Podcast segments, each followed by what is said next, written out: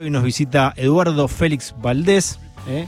Eh, abogado, diplomático y político argentino, diputado nacional por la ciudad autónoma de eh, Buenos Aires. Eduardo nació en Córdoba, fue miembro del Parlamento Mercosur, estuvo también en la constituyente del 94. Estudió abogacía, esta yo no la tenía, que tenés maestrías en relaciones internacionales en la Universidad de Murcia, ¿es así? Sí, y, es una maestría completa entre Georgetown y, Murcia. Y el tema mío es política latinoamericana. Bueno, eh, vamos a estar repasando un poquito tu carrera, Eduardo. Buenos días, ¿cómo estás? Muy bien, muy bien. Eduardo, eh, bueno. estar en esta radio nacional, este edificio, este. Hermoso. ¿La Nacional ya habías estado? ¿En la FM habías estado? En la FM creo que sí, en, tiempos de Mengolini puede ser. Sí, seguro la Habana. Seguro la Habana. Como la cita de Diego a la casa a, a, Torres, a ¿no? Sí. Así es. Y el entrevistador en ese momento era Titi Fernández, era en el Soul Bar del Zorrito Bonquintero. Eh, Eduardo. Ayer hablé con el Zorrito Bonquintero, mirá, vos, porque están en Nueva York. Sí, por lo de Charlie. Y sí, y lo llamé al, cónsul, eh, Santiago Villalba, y estaban juntos y me lo pasó, pues estaba muy feliz de que se había inaugurado en, en, la ciudad de Nueva York la esquina Charlie García. Mira qué grande. Estaba justo el zorrito haciendo el zorrito, el zorrito junto con Zamalea, junto Hilda con Lizarazu. Hilda Lizarazu, Fabiana Cantilo y algunos más, eh, los chilenos mm. eh, estuvieron, hicieron un gran recital en la calle y cuando yo llamé estaban haciendo un recital a la tarde en el consulado argentino en Nueva York. Eduardo, em, generalmente cuando vienen eh, políticos acá al piso le preguntamos cómo, cómo se vincularon por primera vez con, la política. Nosotros sabemos que naciste en Córdoba, que después te fuiste a Neuquén, que, estudiaste en el Don Bosco de esa ciudad. Em, ¿Qué más tenemos? todo tiene que ver con todo. Mirá, la política es, este, es una consecuencia. Yo fui a trabajar a los 17 años de maestro rural a la cordillera Tuvo mucha influencia en mí, tuvo mucha influencia en mí eh, Jaime de Nevares, que era el obispo en Neuquén. Eh, y yo tenía 17, había terminado el colegio y, y, nos había propuesto de Nevares, eh, en lugar de ir al viaje de fin de curso, que lo ayudáramos porque él había construido unos hogares, escuelas dentro de las reservas indígenas mapuches y no conseguía maestros, entonces no quería perder ese año. Y allí fuimos, aunque yo más que de maestro hice de... trabajaba con una pala para que llevara el agua, bueno, eran los primeros días de, la escuela. Y, bueno, y ahí vi cosas injustas en la vida, como que le pagaban con vale a, los trabajadores que eran mapuches, que trabajan en una estancia, que eran de un, el dueño de casi todo el pueblo, y, y cobraban esos vales en, la, en el almacén de ramos generales, de, que era también del mismo dueño del campo. Y entonces todas esas cosas que me fueron revelando y tuvo sus consecuencias, me fue llevando. Y mi madre con temor a que yo, este, porque que, que yo me, ella decía que se me haga guerrillero, este, vine a estudiar a Buenos Aires porque abogacía no existía allá, pero me puso como condición que yo trabajara. Mira porque ella me quería tener todo el día ocupado para que no tenga tiempo. Para ser guerrillero. Exactamente. Y tuvo mala suerte porque donde conseguí trabajo, que me lo consiguió ella, era en la justicia del trabajo, precisamente en la parte donde venían los trabajadores a iniciar la demanda laboral, ya sea por despido, por accidente, por diferencia de salario.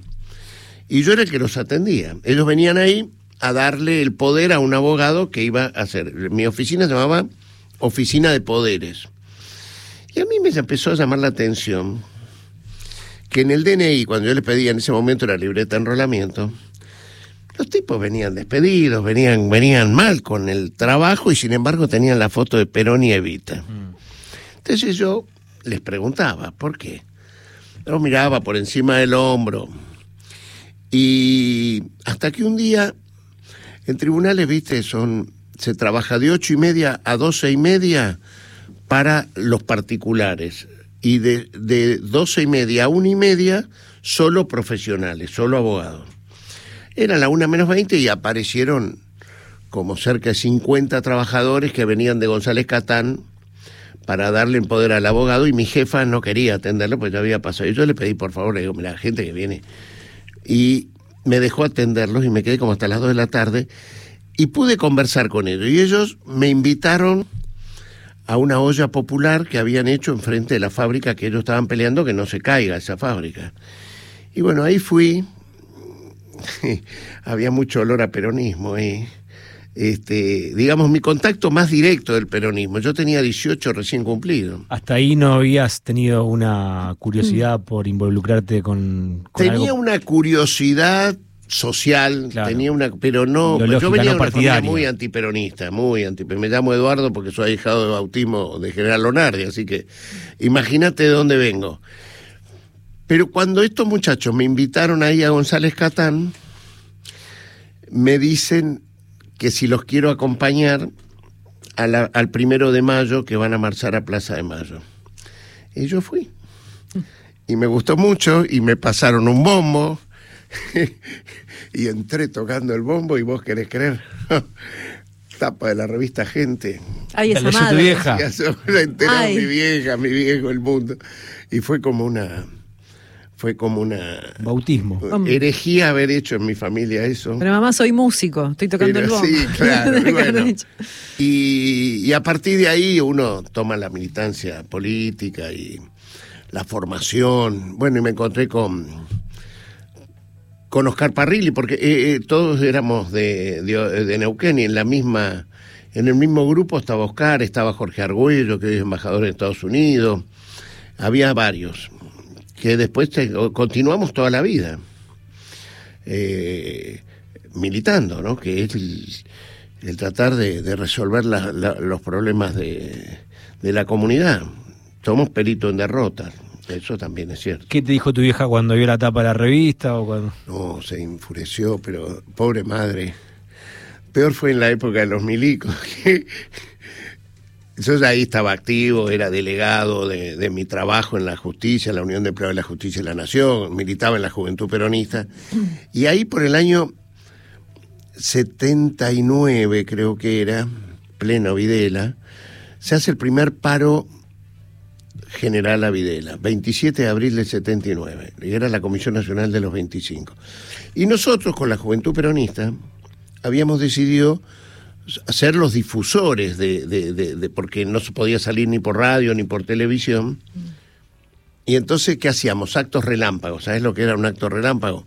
Nos citábamos en Plaza 11 a las 6 menos 3 minutos con, los, con volantes para que a las 6 en punto, todos juntos, en distintos puntos de la plaza donde estaba el horario más concurrido, tirábamos los volantes que convocaban a, esa, a ese paro del día 27 de abril. Y la verdad, este, yo, fui el encargado aparte de llevar los volantes, porque había que llevar los volantes hasta ese lugar donde gente iba a pasar 10 segundos, buscaba su... Yo no sabía ni quién eran, pero eh, sabían que... Y, y para despistar, mi madre tenía un Toyota cero kilómetros, que en ese momento era el auto. Entonces pusimos un auto cajetilla, pues quién iba a creer que... Y ahí fue, repartimos todo. Y cuando fuimos a tirar los volantes a la plaza, yo me acuerdo que yo hice así, no alcancé a que me agarraron del cuello y era el comisario de ahí de la calle Lavalle y Puerredón. Y nos llevaron a todos detenidos. Y ahí aprendí una cosa que fue muy importante para. Pues éramos todos, nosotros, los que estábamos alrededor de la del patio de esa comisaría, que nos pusieron todos contra la pared, nos conocíamos, veíamos, yo veía las caras, los conocía. Pero había un hombre más grande que nosotros, este, y que fue el primero que largaron. A nosotros nos dejaron como tres días. Este, estaba con un evangelio, ¿no? Y dice, no, yo soy un pastorcito, pastor evangélico. Yo estaba disertando la palabra de Dios y a mí me llevaron por eso y lo largaron. A los 10 días, pero nosotros no parábamos, había otra cosa de esa. Y lo veo al pastorcito y me guiña el ojo. Y de ahí en más, ¿sabes lo que hacíamos? Nosotros íbamos con alguna Biblia, con algo, ¿viste? Para que este, eh, Pero en aquel momento, el día del Toyota, vos podés creer, el único diario que salió que habían detenido a jóvenes haciendo un acto relámpago en Plaza 11, el diario La Prensa, que era el diario más de ultraderecha que había, con foto del Toyota secuestrado. Momentos, lo mostró a un masa. Mi madre vio el Toyota de ella, estaba indignada. No sé si estaba más enojada porque yo estaba en Cana o por el Toyota, pero fue así. Y nos sacó Saúl Ubaldini. Mira qué grande Ubaldini, que era el secretario general de la CGT, no oficial, ¿no? Era la CGT Brasil. Él le dijo al comisario que venía a visitarnos, este, y entonces lo dejaron entrar, y cuando estuvo al lado este, no quiso salir más. Se quedó con nosotros en, y entonces ya era un quilombo, porque los milicos no querían que se enterara nadie. Entonces, este, en dos días salimos junto con Ubaldini. Ese gran dirigente sindical, Saúl Ubaldini. Estoy hablando año 79, primer paro general a Videla, que fue el 27 de abril del 79. Y ya que hablo de eso, permitime homenajear a, a Roberto Digón, que se nos fue Roberto el año pasado, eh, que era el líder del sindicato del tabaco, a Roberto García, eh, y Horacio Alonso, que de esa generación creo que es el que vive. Y entonces está con una nana, de paso le mando un abrazo grande a Horacio, porque ellos marcaron ese tiempo, ¿viste? Este, y, y era gente muy valiente, porque había muchos dirigentes sindicales que estaban presos en ese momento. Y, y había otros que estaban colaborando. Y estos salieron a la calle a combatir. Así que, ya que podamos hablando de eso, Va el homenaje. Así empezamos. Eh, Eduardo, bueno, también eh, estuviste mmm, con Carlos Grosso en el que 89 y en la convención. En el 89 nosotros ganamos la ciudad de Buenos Aires, el gobierno de la ciudad de Buenos Aires. Y yo fui secretario general, era el, estaba a cargo del Partido Justicialista de la ciudad de Buenos Aires, era muy chico, tenía 32. 30. Y me fui el día de los indultos de Carlos Menem. Porque nosotros, como en ese momento la, la, la municipalidad era un dependía del gobierno nacional, no tenía la autonomía de hoy, ¿no? Y a mí me parecía una forma de protestar y el 27 de diciembre del, del 90, 27 de diciembre del 90, eh, presenté mi renuncia y la publiqué en página 12 y el título fue Una actitud omnipotente. Yo creía que el presidente no tenía no podía perdonar por otros, que, que, que, el tema del... Por eso me pareció una omnipotencia. Mm. Era un tema que, este, a mi entender, no, no correspondía que hiciera eh, el presidente Menem. Y bueno, me fui. Y empecé de cero. En la política partidaria me presenté de consejero vecinal, que era el cargo más... De, y y la vida es un sube y baja. no, pero escuchando el relato, esta concepción, este, este comienzo, digamos, impactado por una realidad eh, de una gente que vivía de manera injusta, como decías al principio. A mí me hizo acordar a los vouchers. Bueno, tomar, claro, tomar la política, digamos, como una herramienta de transformación de las personas. La verdad que no pareciera que los parecen así, no escuchar a ninguno decir, che, quiero mejorar la vida de las personas. Bueno, concepción, ¿no? Yo he trabajado con muchos también he tenido bastante actividad privada. -huh. Cuando yo no fui funcionario, trabajé de abogado, hice cosas buenas y cosas malas. Entre las cosas buenas defendí a Gabriel, eh, eh, quien fue abusado por el cura Graci, por el cual lo condenaron a 14 años y 8 uh -huh. meses. Y los, los estos empresarios o trabaja, son empleados de empresa. Claro. ¿no? Pero ¿sabes lo que sucede? Que cuando vos laburás en una empresa, a vos te dan una unidad para dirigir. Por ejemplo, este, te doy el. Vos me tenés que administrar el peaje de eh, la Panamericana. Sí.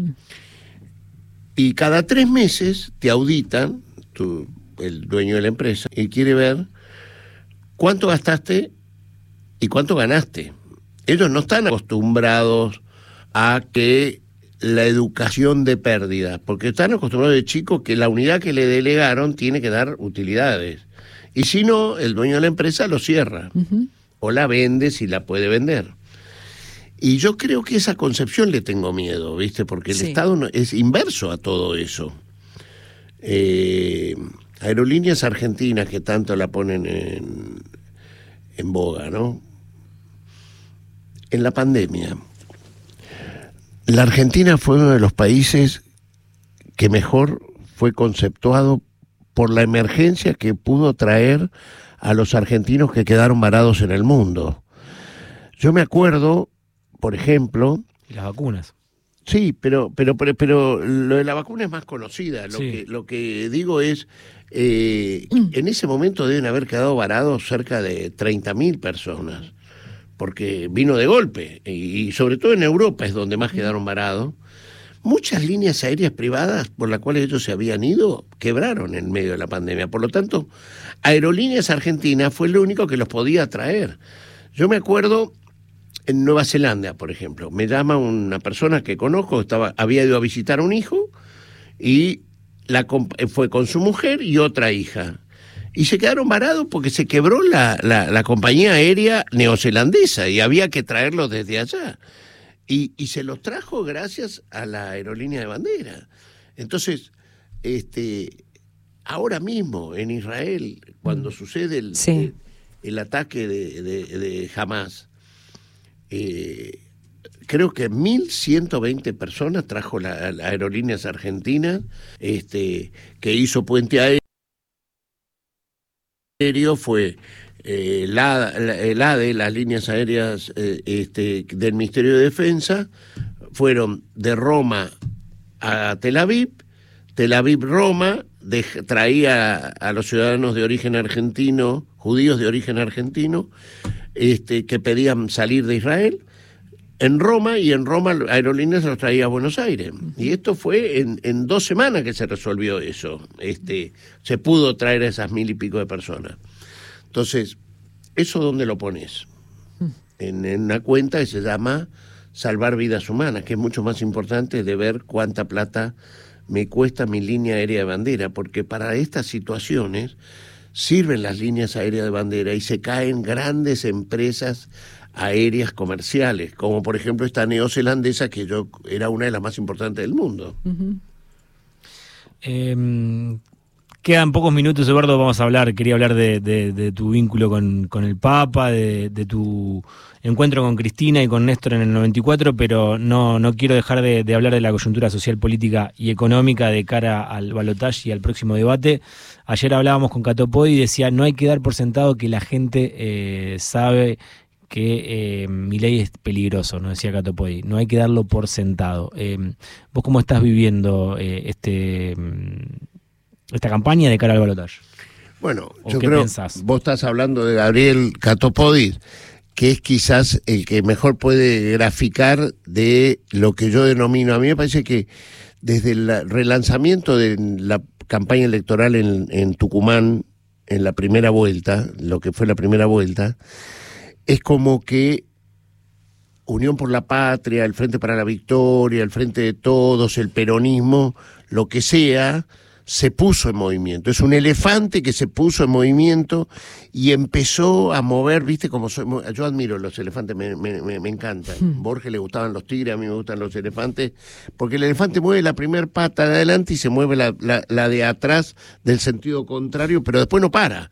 O sea, eh, ya, ya empieza y vos los ves en manada en la, en la selva y van todos juntos y que no. Bueno, eso pasó con el peronismo. Y lo que hace Catopodi es lo que tiene para sirve la trompa del elefante, que es ponerla allí en esos lugares donde tenemos que pedir disculpas, tenemos que decir qué es lo que queremos, qué es lo que vamos a hacer y, y, y, y que y, plantear cuál es la alternativa, si nosotros o lo que están proponiendo los otros, porque hay una mala comprensión. Muchos creen que la dolarización es que van a cobrar lo que ganan hoy en pesos en, en, dólares, por eso están con aquel tema de la convertibilidad creyendo que un peso un dólar. Bueno, eso no es así. Bueno, todo eso se está haciendo por casa a lo catopó. Yo siento que la militancia se puso al frente y en eso yo tengo orgullo del espacio político porque eh, cuando nos ponemos, mirá, la de Scioli pasó parecida en el 2015, si era una semana mala ganábamos. ¿eh? ¿Por qué? Porque salió la militancia, a pesar de la dirigencia. Ahora lo bueno es que encima de la militancia está la dirigencia política este, a, fondo de trabajar este, para esclarecer la propuesta este, que el Estado es indispensable en una sociedad como la nuestra, porque es tan regulador y, y cuando vos naciste con el dulce en la mesa no tenés ningún problema. Pero cuando vos, no, cuando vos naciste sin el dulce de leche, nosotros trabajamos para que todos puedan comer dulce de leche. Ahí está la diferencia. Deben comer dulce de leche porque tiene que estar al acceso de todos. Ellos creen que solo los 5 millones que se parecen a ellos, que viven como en un río cerrado, en un country, y el afuera no importa. El afuera no importa. Bueno, nosotros estoy orgulloso de lo que están haciendo mis compañeros en este tiempo. Nos queda la última pregunta, la de cierre. Dale. Lautaro. ¿La de cierre? Sí. ¿La haces vos? Bueno, yo quiero saber, a mí me da mucha curiosidad, siempre hablamos de, mm, no, de, de la sorpresa que, por lo menos en lo personal, muchos también nos llevamos con, con el electorado, ¿no? Como socialmente, cómo estábamos creíamos que estábamos en otro punto ya, que estas discusiones no eran posibles volver, pero no por quienes las exponen, sino por nosotros. ¿Qué pasó? Es increíble, parece que hemos retrocedido a la edad de piedra, digo yo, ¿no? O sea, eh, tanto tenés, tanto valés, era de aquellos tiempos, y pareciera, yo creo que la pandemia a nivel global, ¿no? Ha sacado lo mejor y lo peor de las personas. ¿eh? Eh, esto no solo pasa en la Argentina. Acá mismo, en, mm. eh, Brasil existió Bolsonaro, en Chile hoy está liderando quien sacó el 49% con Boric, Cart, eh, acaba de ganarle las últimas elecciones. Es muy parecido a la propuesta de Milei, están acá al lado. Y, y bueno, pero para eso tiene que estar la institucionalidad democrática, quienes valoramos lo que significa la, la democracia, porque ellos no la valoran ni siquiera cuando se lo preguntan explícitamente por televisión, se animan a hablar de la democracia bien. Bueno, nosotros eh, creemos que los que nos sentimos orgullosos en estos días de ver cómo esos días de Alfonsín, ¿eh?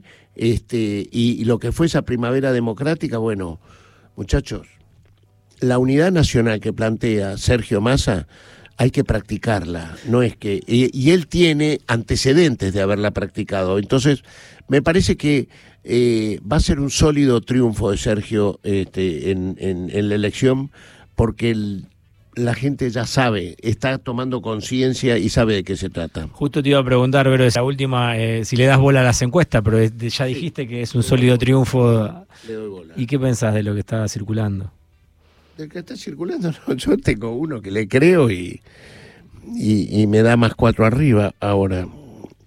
Y en aquel y el día de la elección le daba más seis y no lo dijo, le dijo más tres.